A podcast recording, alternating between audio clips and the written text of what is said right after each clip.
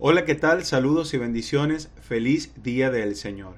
Hoy quiero compartir con ustedes una predicación titulada Un Padre merecedor de imitar, escrita por el pastor Luis Escalona, basado en el texto de Mateo, capítulo 1 y 2, capítulo 13, versículos 55, Lucas capítulo 2, versículos 48 y 51.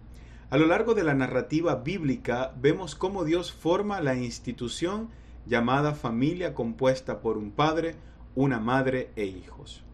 Formó familias que fueron de gran bendición para la historia de la redención. En cada una de estas familias hubo padres que se destacaron unos más que otros, con errores, virtudes, pero tenían siempre algo en común, su fe y el profundo amor por Dios entre ellos Noé, Abraham, Isaac, Jacob, José, hijo de Jacob, Job, entre otros. Otro que está en esta lista es José, esposo de María, la madre de Jesús. José era descendiente de David. Esto lo podemos apreciar en la genealogía en Mateo capítulo 1 del 1 al 16. Y vivía en Nazaret. Se desposó con María y poco antes de efectuarse el matrimonio, María recibió la visita del ángel Gabriel, quien le anunció que ella había sido escogida para ser la madre del Salvador. José también recibió una revelación sobre este nacimiento divino. Vemos cómo María fue la única progenitora terrenal de Jesús, ya que fue engendrado por Dios el Padre, pero los judíos consideraban a José como el padre de Jesús y el niño Jesús lo trató como tal. José y María después de este acontecimiento tuvieron más hijos y su familia creció. Vemos que Marcos 6.3 dice, ¿no es este el carpintero, hijo de María, hermano de Jacob, de José, de Judas y de Simeón? ¿No están también aquí con nosotros sus hermanas? Y se escandalizaban de él. En primer lugar, ama a Dios por sobre todas las cosas. Acepta la voluntad de Dios al ver a su amada en estado por obra y gracia del Espíritu Santo. Con este acto José demuestra el amor y la obediencia hacia Dios, aunque por un momento no lo entendía.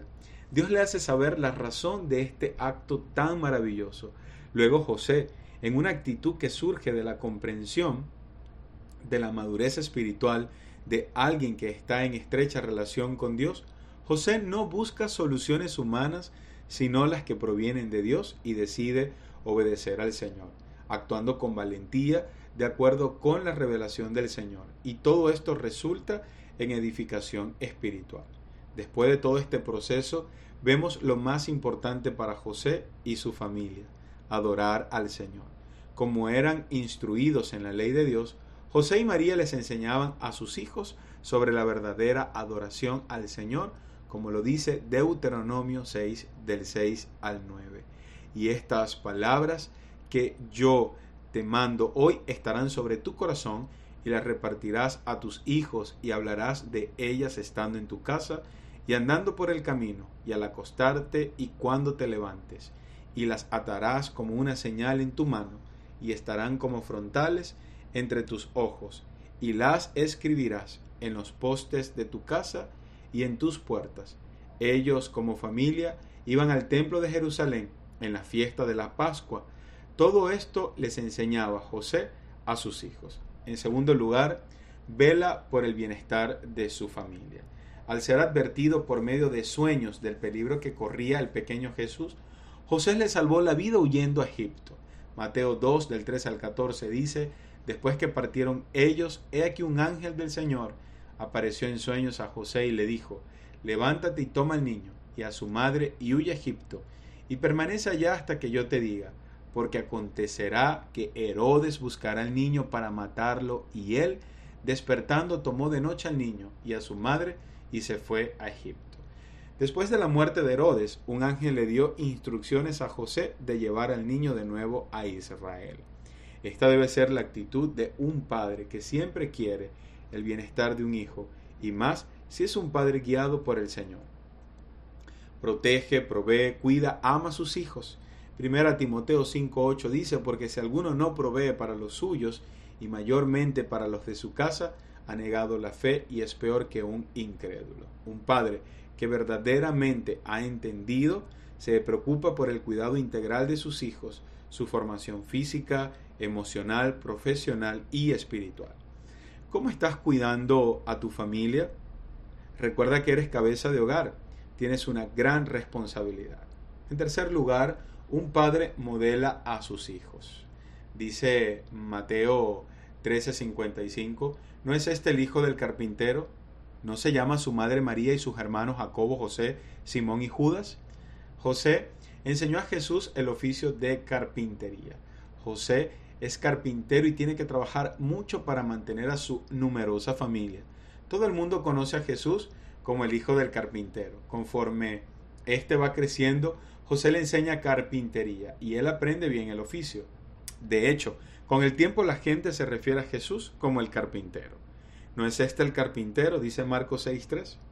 Modele e instruya a sus hijos en el temor de la palabra del Señor, en el amor hacia Dios, en la obediencia, en la disciplina y respeto a vivir en la fe que es en Cristo, en el aprendizaje de valores éticos para la vida, responsabilidad, humildad, amor, honestidad, entre otros. Efesios 6:4 dice, criadlos en disciplina e instrucción del Señor. Proverbios 29:17, corrige a tu hijo y te dará descanso y dará alegría a tu alma. Y también Proverbios 22.6 dice, instruye al niño en su camino, y aun cuando fuere viejo no se apartará de él. José fue modelo para su familia. Les enseñó, les instruyó, de seguro así como, como a Jesús, a cada uno de sus hijos, él les amaba, les modelaba y guiaba. Una perspectiva psicológica dice, los padres son fundamentales para la formación de la personalidad de los hijos. En el caso de los varones, papá es quien enseña a vincularse consigo mismo, es decir, la autopercepción, el amor, el respeto propio. En el caso de las hembras, papá es quien enseña a vincularse con el mundo exterior, es decir, dependiendo de la visión de papá, será la visión del mundo exterior, y eso incluye al hombre con el que se relaciona como pareja. Y a nivel espiritual, en ambos sexos es mucho más fácil relacionarse con Dios como Padre. Si tuve una buena relación con mi Padre terrenal, Él inconscientemente se vuelve mi modelo de lo que Dios es. Así que si los hijos tienen una buena relación con papá, será fácil tener una buena relación con Dios. Y si por el contrario la relación con Dios se dificulta, ¿qué le estás modelando a tus hijos hoy? ¿Hijos que están aprendiendo de sus padres? Padre, lo que le enseñes a tu hijo hoy le ayudará a construir el futuro padre del mañana. Y en cuarto lugar, un padre se preocupa por sus hijos. Cuando le vieron, dice Lucas 2, 48 y 51, se sorprendieron y les dijo su madre, Hijo, ¿por qué nos has hecho así? He aquí tu padre y yo te hemos buscado con angustia. 51. Y descendió con ellos y volvió a Nazaret y estaba sujeto a ellos y su madre guardaba todas estas cosas en su corazón. José y María iban todos los años a la ciudad de Jerusalén para celebrar la fiesta de la Pascua al templo de Jerusalén y lo hacían en familia. Por supuesto Jesús iba con ellos habitualmente. Cuando Jesús tenía 12 años sucedió algo que tiene gran importancia. Esta edad era aquella en la que se considera que los niños pasaban a ser adolescentes o hijos de la ley debiendo asumir las obligaciones de la misma. En este viaje en particular, Jesús se pierde. Al darse cuenta, José y María sufren. No saben nada del motivo de su ausencia. Lo buscan por dos días enteros. Están extenuados y angustiados, hasta que acuden al templo sin saber qué hacer. Allí le encuentran y se admiran. Padre, ¿qué tanto se preocupa usted por sus hijos? Lucas 2.51 dice, y descendió con ellos y volvió a Nazaret y estaba sujeto a ellos. Y su madre guardaba todas estas cosas en su corazón. Esta es la respuesta de un hijo que recibe todas estas intenciones a sus padres. Hijos, ¿qué tanto te preocupas por tu padre? En esta oportunidad el pastor Luis nos ha hablado de un padre merecedor de imitar, imitando el ejemplo primeramente de ese padre que ama a Dios por sobre todas las cosas. Si tú como padre amas a Dios por sobre todas las cosas, seguro eso también le vas a modelar a tus hijos. En segundo lugar, un padre merecedor de imitar es aquel que vela por el bienestar de su familia. Es proveedor, enseña los valores y también es aquel que suple de manera integral, física, emocional, profesional y espiritual. Un padre merecedor de imitar también es aquel que es un padre que modela a sus hijos, que de niño los corrige, los instruye y los cría en la disciplina y en el temor del Señor. Y finalmente, un padre imitar es un padre que se preocupa por sus hijos. ¿Qué padre no se preocupa por sus hijos? Pero hoy, Padre, te deseo un feliz día del Padre y espero que esta predicación y que esta reflexión bíblica haya hablado a tu corazón y que siga siendo ese ejemplar Padre que Dios quiere que seas. Dios les bendiga y feliz día del Señor.